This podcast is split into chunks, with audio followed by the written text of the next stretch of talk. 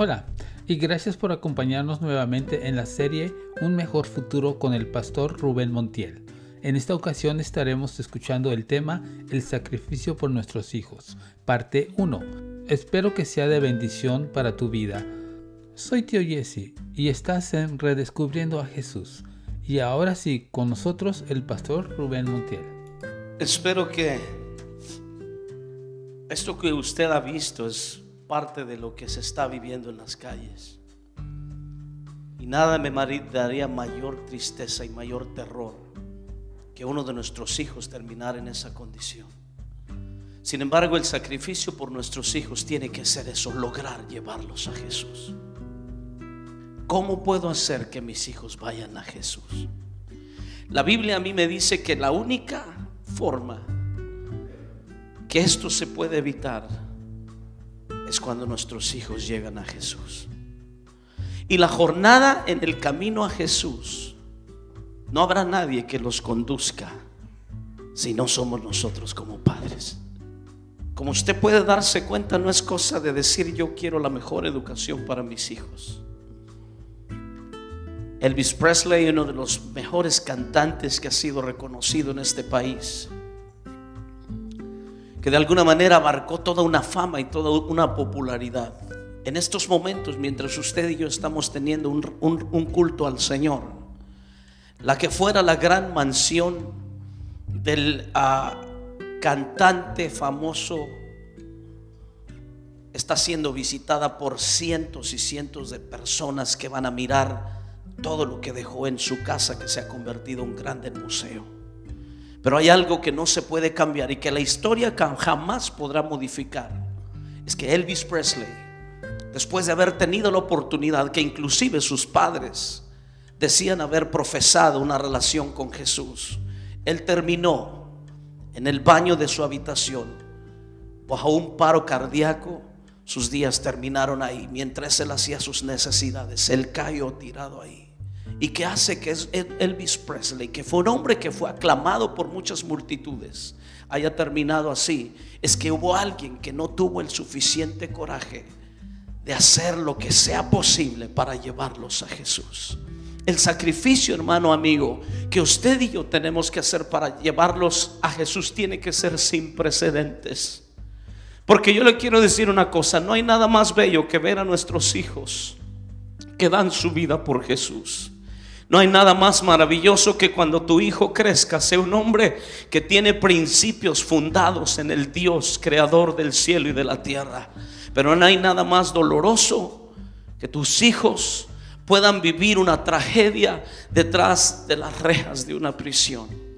Curiosamente, hace algunas horas, tan solo algunas horas en la ciudad de Oakland, hubo un hombre que tomó un revólver y acaba de asesinar a tres policías. Finalmente él terminó en la misma condición. ¿Qué hizo que este muchacho tomara un revólver? Le decía yo la vez pasada que un, muchachito de tan solo 10, 11 años tomó un revólver en su casa y mientras sus padres dormían, él les quitó la vida sin tener ninguna, ningún, ningún dolor en su corazón para arrebatarle la vida a aquellos que le dieron la vida a él. Hablaba yo también de una jovencita que hoy su caso está en los tribunales porque se quiere definir si ella debe abortar o debe de tener ese hijo. Una pequeña de tan solo 13 años de edad que ni siquiera sabe quién es el padre. Pero que hoy su vida está en los tribunales y aparte de ello el dolor y las llagas y las heridas en su corazón que, que todo esto le está causando. Hay algo que Salomón escribió una ocasión y dijo, instruye al niño en, en, su carrera y cuando él fuere grande no se apartará. Esto aplica en los dos sentidos. Si tú instruyes bien a tu hijo, tu hijo crecerá en bien y no se apartará del bien. Pero si tú no instruyes bien y lo instruyes mal y lo instruyes por el camino equivocado, le costará, le costará trabajo y le será difícil salir de ahí porque dice, no se apartará de él. Sin embargo, déjeme decirle que no se trata solamente de querer lo mejor para nuestros hijos. Cuando yo llego a la casa, mis hijas corren a mí, me abrazan y Daria, I love you so much. Vivimos un idilio de amor, nos abrazamos, nos besamos y reímos. Pero yo tengo que tener tiempo para mirarlas en ellas y de alguna manera preguntarme a mí que ellas están viendo en mí que les va a definir un futuro el día de mañana. ¿Qué es lo que ellas están escuchando de mí que mañana les va a definir un futuro? Y me he tenido que poner a pensar y a llorarle al Señor y le he dicho, Señor, yo sé que la clave no está en los buenos deseos. Hay padres y madres que están llenos de buenos deseos por sus hijos, pero que sin embargo sus hijos están tras las rejas. Sus hijos están agobiados, atrapados por el alcoholismo y la drogadicción. Sin embargo, sabe que no es los buenos deseos lo que los sacará de ahí. Hay solamente alguien que los puede sacar de ahí. Ese alguien es Jesucristo, el Hijo de Dios. Aquel que tiene poder para, para lograr lo imposible. Aquel que tiene poder para hacer las cosas. Pero es usted el que tiene que llevarlo a Jesús. Ahí está el sacrificio que usted tiene que pagar. Así como usted, estoy seguro que se esmera en en su educación. Le ayuda en sus tareas y le felicito por ello. Pero la educación espiritual, la formación del ser humano, no se la va a dar un instituto. Acabo de, oír de un hombre experto en matemáticas, un hombre extremadamente intelectual, un hombre que tenía un cerebro capaz de llevarlo inclusive a las Olimpiadas en las matemáticas. Pero algo cambió trágicamente su vida. Y queda escrito que no es la preparación, no es la carrera profesional. ¿Cuánto se ha visto de hombres y mujeres que sin importar la esfera social a la que pertenecen, su vida ha quedado arruinada y están viviendo debajo de un puente, presos, sin poder salir de la adicción en la que han caído? Estaba yo mirando un, un documental en el internet y veía yo un hombre un hombre que ya era de avanzada edad, estaba caminando, parecía un turista como cualquier otro, estaba paseando sobre el, puente Golden Gate, ahí en San Francisco. Caminaba y de repente las cámaras capturaron la atención de este anciano. Caminaba para hacia un lado como si buscara algo y de repente en el momento más inesperado, él comienza a subir a la cerca del Golden Gate y se incorpora y se pone a la orilla, sosteniendo solamente sus manos a los barrotes de este, de este puente tan tremendo. Y en cuestión de segundos, Él se suelta y allá va hacia abajo. Y ahí termina sus días. Este hombre. Les hablaba yo hace ocho días también de aquel anciano. Ya años pudieron haber celebrado sus bodas de oro sin embargo, al paso de los años, ya jubilados, retirados, pudiendo pensar que era una pareja estable, sin embargo, la anciana se atreve a decirle a su esposo, me voy a divorciar de ti. Pocos días después de haberse divorciado, este hombre se quita la vida. Y yo me pregunto, ¿qué hace que esos desórdenes emocionales vengan a cambiar la historia de un ser humano? Y es que no se ha pagado el precio suficiente, no se ha sacrificado lo suficiente por nuestros hijos. Hoy por eso cuando inicié esta plática le decía, nosotros no somos una religión, ¿sabe por qué? Porque ni aún la religión va a formar a nuestros hijos, ni aún la, la, religión va a lograr hacer algo. Por muy religioso que usted sea, usted puede ser el mejor religioso de su familia, pero puede tener el hijo que le está señalando por la educación que usted le ha dado, por los problemas en los que usted se ha metido, por el ejemplo que usted le ha dado en su vida. Entonces yo entiendo que no son los buenos deseos. Todo mundo quiere tener hijos sanos. Pero déjame decirte una cosa, que de la manera como instruyas a tu hijo, así se va a formar. Si lo instruyes en bien, será bueno. Si lo instruyes en, en mal, no será bueno. Ahora, ¿cómo se instruye al niño? Salomón decía, instruye al niño en su camino y cuando él sea viejo no se apartará. No es con lo que le das. Con regularidad escuchamos lo que mucha gente dice, tanto que le ha dado a mi hijo y con esto me paga. Tanto me he desvivido con mi hijo y este es el pago que me da. Es que el futuro bueno no se lo das a tu hijo con lo que le das. No está ahí la clave. Si no, déjame decirte una cosa, que no habría futuro bueno para los pobres. Solamente los de, dinero, los pudientes, los que tienen a su alcance todas las cosas, ellos serían, serían los privilegiados. Sin embargo, la instrucción a tus hijos no se la das a través de lo que tú le das. No es con el esfuerzo que hagas en tu trabajo de mantener una buena economía. Y no estoy en contra de ellos. Son principios que nosotros tenemos que buscar. Buscar la solidez y la estabilidad económica de nuestras familias. Pero que eso no determina el mejor futuro para nuestros hijos. Entonces hay tres cosas con las cuales tú instruyes a un hijo. Con lo que le dices. Dile a tu hermano, hermano, tú instruyes a tu hijo con lo que le dices. Los que todavía no tienen por fe. Tú vas a instruir a tus hijos con lo que les digas. ¿Cómo les hablas? Mire lo que dice la palabra en Proverbios capítulo 18, versículo 20. Escucha esta palabra. Dice así, Proverbios 18, 21, perdón.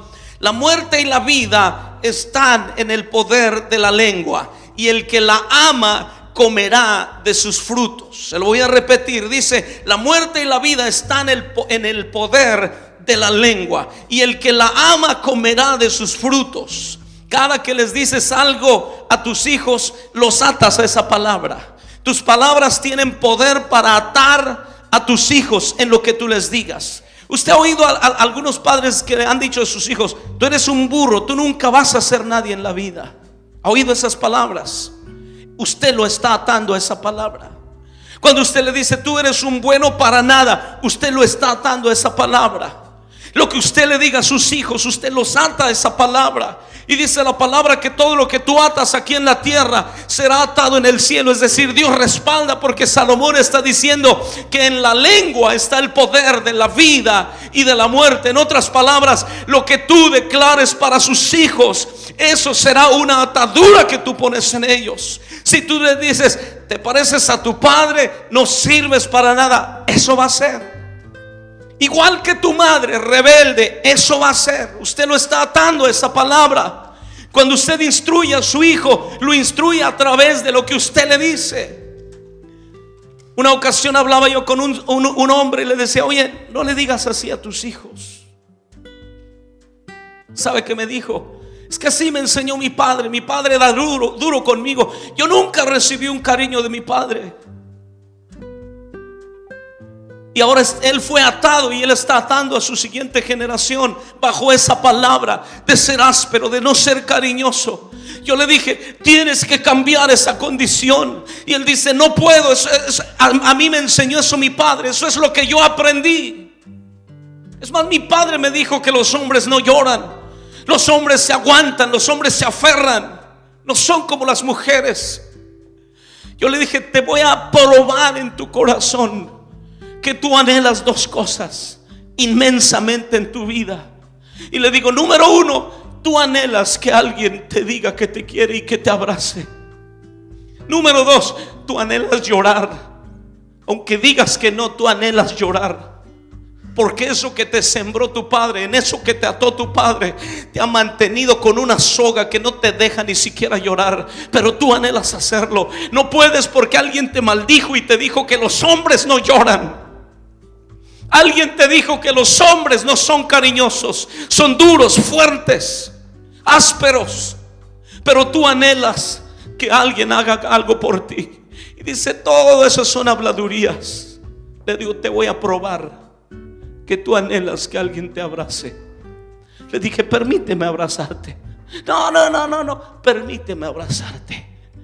No, no, no, eso es para las mujeres. No me importa, permíteme abrazarte. Y él comenzó a dar pasos hacia atrás y yo comencé a caminar encima de él. Y en el menor descuido lo prensé y lo abracé y le dije, Dios te ama.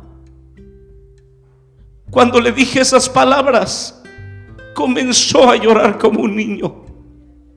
¿Qué hace que una persona sea quebrantada así? Es que un día fue atada y no puede hacer lo que debiera hacer a menos que su vida sea desatada. El sacrificio que ustedes y yo tenemos que hacer con nuestras padres, perdón, con nuestros hijos, es aferrarnos aferrarnos a sacrificar. ¿Qué importa si tu padre te dijo que los hombres no lloran? ¿Qué importa si tu padre te dijo que los hombres son duros y ásperos? A mí el Dios Todopoderoso me dice que nosotros tenemos un corazón y que Él dijo, dame, hijo mío, tu corazón y miren tus ojos por mis caminos y hallaréis descanso para vuestras almas, dice el Señor. Eso es lo único que te puede hacer cambiar el destino de tu vida y el destino de tus mismos hijos. Pero estás atado. No puedes hacer algo más porque ya ataste la vida. Y dice la palabra, la muerte y la vida están en el poder de la lengua. Si tú has declarado muerte, si tú has declarado tragedia, si tú has declarado ignorancia, si tú has declarado inutilidad para tus hijos, eso es lo que tus hijos van a tener. Pero hoy tienes que comenzar con una nueva mentalidad. Tienes que decirle al Señor, hoy declaro, Padre, que voy a cambiar las circunstancias de mis hijos. ¿Sabe por qué le digo? Porque tal vez usted los ve. Mírenle estos pequeños allá. De alguna manera nosotros los pusimos allá porque ella es la iglesia del futuro. Yo los ato a esa palabra y declaro que esos niños serán la generación que comenzará a publicar que el Dios que yo sirvo es un Dios que está con nosotros de generación en generación. Con frecuencia la Biblia habla de palabras trágicas. Dice, y se levantó una generación que no conocía a Dios. ¿Sabe cuál es la única razón que se levanta una generación que no conoce a Dios? Es cuando los padres no le, eh, no le enseñan la educación y el temor a Dios. Sin embargo, es una verdad. Se levantan generaciones que no conocen a Dios. Cada que les dices algo a tus hijos, escúchame bien, tú los atas a esa palabra. Si tú les dices bendición, ellos serán benditos. Si tú declaras sobre su vida cobertura, declarás cobertura, declararás cobertura para ellos, estarás formando cobertura. Pero sabe, en el momento de la ira, en el momento del enojo, tú eres un bueno para nada. Cuando crezcas no vas a hacer nada en la vida. Usted lo está dando esa palabra. Cuando tú le dices a tu hija, muévete, eres una inútil, tú naciste para no hacer nada en la vida. Usted lo está atando esa palabra, la está atando esa palabra. Pero hoy tiene que cambiar las circunstancias porque la palabra del Señor nos dice que si también hay muerte en el poder de la boca, también hay vida. Hoy podemos cambiar, hoy podemos sacrificarnos y decir, Señor, de hoy en adelante yo declaro bendición para mis hijos. De hoy en adelante yo declaro prosperidad. Yo declaro bendición para sus vidas, pero tenemos que hacerlo con convicción. Así que número uno, tú instruyes a tu hijo con lo que le dices. Número dos, con lo que ven en ti. Son dos cosas que van pegadas la una con la otra. Tú le puedes decir, busca a Dios, pero si tú no lo buscas, tú le estás enseñando que solamente son palabras. Tú le puedes decir, sé un hombre íntegro, pero si tú no eres íntegro, eso es lo que tú le estás enseñando. Usted ha oído el espejo de Dios. Usted ha conocido del espejo de Dios. Le voy a hacer una pregunta. ¿Cuántos de ustedes se vieron en el espejo hoy día antes de venir a la iglesia? Pastor, yo me vi como 10 veces. Y ya iba en el carro para subirse y de repente, ahora sí, vámonos, Jani. Le voy a hacer una pregunta, especialmente a las mujeres. ¿Cuánto tiempo pasan en el espejo antes de salir? Hay mujeres que para ir a comprar los cereales a la tienda se tardan más en el espejo que en el viaje a la tienda. Porque nos, gusta vernos en el espejo, ¿verdad? ¿Verdad que usted, aunque se vea sus detallitos en el espejo, usted se quiere? ¿Verdad que sí? Usted se pone a ver el espejo y dice, qué feo estoy. ¿Verdad que no? Usted dice, uh, ah, qué belleza. Usted se mira en el espejo y dice, oh, oh, este lunar con razón la gente me mira mucho. Decían en mi pueblo el del pegue. Usted se mira y se encuentra detalles, ¿verdad? Usted se mira y aunque medio mundo le diga que tú no estás guapo o que no estás guapa, usted está guapa porque usted dice, yo sí, bien guapa. Yo, uh. y, luego como, si, como, que no se, como que no se agarra forma de frente, se pone de perfil. Oh, Una ocasión estábamos en una fiesta infantil y la madre de aquella niña a quien se le celebraba le dijo, por favor, si me vas a filmar, fírmame de perfil, del lado izquierdo, por favor. ¿Por qué? Es que el lado derecho no me queda bien. Bueno, pues, camine de perfil, pero le buscamos para vernos bien. ¿Les gusta a ustedes verse en el espejo? Mi esposa, ella le gusta el espejo también. A mí me encanta también verme al espejo. Me veo mis detalles. Yo digo, yo estoy guapo, hermanos, por algo me escogió mi esposa. Que nos gusta vernos al espejo. Levante la mano si a usted le gusta verse al espejo. ¿Sabe? Cuando se ve una arruguita, no va a buscar las cremitas. Para ponerse su cremita. Usted no, usted no se da la tirazón, decir, ya estás quedando arrugada, ya, jejeje, ya. Usted se aferra. Y si le empiezan a salir las canas, se pone sus pinturitas. Y hay caballeros tan vanidosos que cuando les salen las canas, ya te estás quedando canoso. Es que son los que me dan la personalidad. Y siempre usted se va a mirar al espejo y se va a encontrar virtudes. Pero hoy yo lo quiero llevar al espejo de Dios.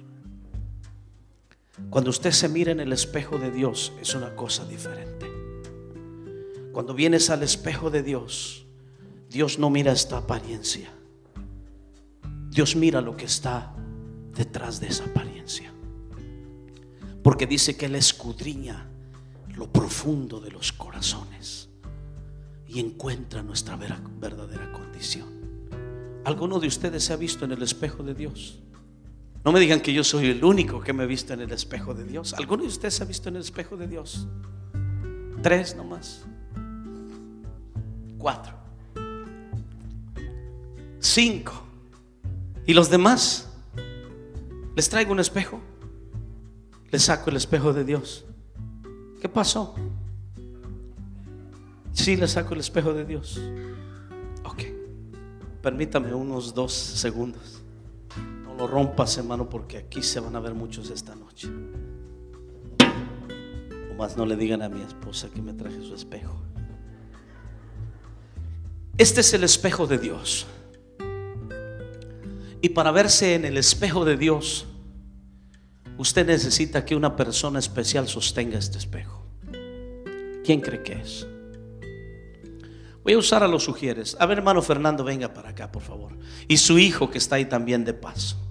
Le voy a demostrar cómo se ve en el espejo de Dios. Él tiene el espejo de Dios. Y no hay nadie que le va a decir la realidad de su vida más que ese espejo que está ahí. Así que yo le voy a pedir al hermano que por favor le dé su espejo a su hijo. Que lo agarre así como él lo tiene. Instruya al niño en su carrera. Muy bien, ahora le voy a pedir al hermano que se vea en el espejo de Dios. Levante el espejo para que se vea porque tu papá es alto. Tú puedes mirar el espejo de Dios, lo que Dios piensa de tu vida. No me digas nada, no me tiene que decir nada, hermano, solamente analiza y tampoco me vea a mí, veas el espejo de Dios. ¿Sabe cuándo es el espejo de Dios? Cuando esto se hace a un lado y queda ahí el reflejo del espejo de Dios. Ahora, lo que él veía a través de este espejito era una apariencia. Pero el espejo que tiene frente a él es el que le está diciendo exactamente quién es Fernando Ortega. ¿Entiende usted ahora? Ahora, si Fernando Ortega le pudiera preguntar a este espejo que tiene enfrente, ¿cómo me veo? Papá, ¿cómo me veo Dios? ¿Qué diría este espejo? ¿Entiende usted la lección? Esto que está aquí, solamente hay una apariencia, pero detrás del espejo hay ojos que te están describiendo tal y como eres. Y que si alguien dijo que el espejo es el vivo retrato de lo que eres tú, así será este espejo. Este espejo va a decir, tú eres así, así seré yo. Tú vives así, así vivo yo. Gracias, hermano. Dele un aplauso a, este, a esta familia. Gracias. ¿Quién más quiere venirse a ver al espejo? Y eso que no dijimos al espejo que hablara. ¿Entiende usted, hermano? ¿Entiende, hermana, ese ejemplo tan, tan, tan claro? Si en esta hora cada uno de sus hijos pusiera enfrente de usted un espejo, ¿cómo lo describiría usted? Le voy a dar solamente 15 segundos para que usted piense lo que yo le acabo de probar en la palabra del Señor. Que tú instruyes a tu hijo y una manera es con lo que tú le dices, pero también con lo que tú le enseñas, con lo que él ve en ti, con lo que tus hijos realmente ven en ti. En 15 segundos, tú podrías analizar qué pensaría mi espejo de mí. Ese es el espejo de Dios. Usted no necesita que venga un ángel. Usted no necesita una aparición para decir, este es el espejo de Dios. ¿Me entiende cuál es, el, cuál es el espejo de Dios? La mente de nuestros hijos. Ellos son los únicos que nos pueden describir exactamente tal y como somos. Usted fue al espejo esta tarde y se peinó y se ve bien, bien guapo, se ve muy hermosa pero si usted cambia ese espejo y pone a su hijo enfrente y le pregunta, hijo, ¿cómo me veo? ¿Qué es lo que le va a decir? El espejo es la réplica de su figura. Diga conmigo estas palabras. El espejo es la réplica de mi figura. Dígalo nuevamente. El espejo es la réplica de mi figura. Ahora vámonos al espejo de Dios. Mi hijo es la réplica de mi figura. Lo que tú le das, lo que tú le enseñas, lo que tú le reflejas, eso es lo que es tu hijo será. No puedes cambiar tu figura en el espejo, ¿verdad que no? Puedes cambiar tu figura en el espejo. No puedes cambiar tu figura en la vida de tus hijos a menos de que tus hijos vengan a Dios. Ese es el sacrificio que tú tienes que hacer. Antes de que le levantes una mano a tu esposa, piensa que hay un espejo. Antes de que tú le digas una palabra de maldición a tu esposo, piensa que hay espejos que están siendo formados a tu misma figura. Una ocasión fuimos con mi padre a ver una una familia. Y entramos, mi padre y yo siempre nos caracterizamos por algo, que somos muy chiviados, muy cohibidos. Y ahí íbamos a la casa de aquella familia cuando yo estaba con él en Concord, la iglesia que él pastorea. Entramos, Dios le bendiga, perdone el tiradero, cierre los ojos, lo normal, lo típico. Cierre los ojos, pase pero cierre los ojos. Qué, tiradero de gente ahí con los ojos cerrados. Pero sí dijo, y mire, que pasamos, ay, perdone, y se fue, ahorita vengo, y se metió, pase, siéntese, nos sentamos ahí en, la sala. Y ella se metió, la hermana se metió a su casa, a perdonar su recámara, tal vez a darse un retoque, no sé qué, pero ella dijo, ahorita regreso. Y sabe, ahí estaba el niñito. Y le digo, hola bebé, maldito. Ay, yo me quedé así.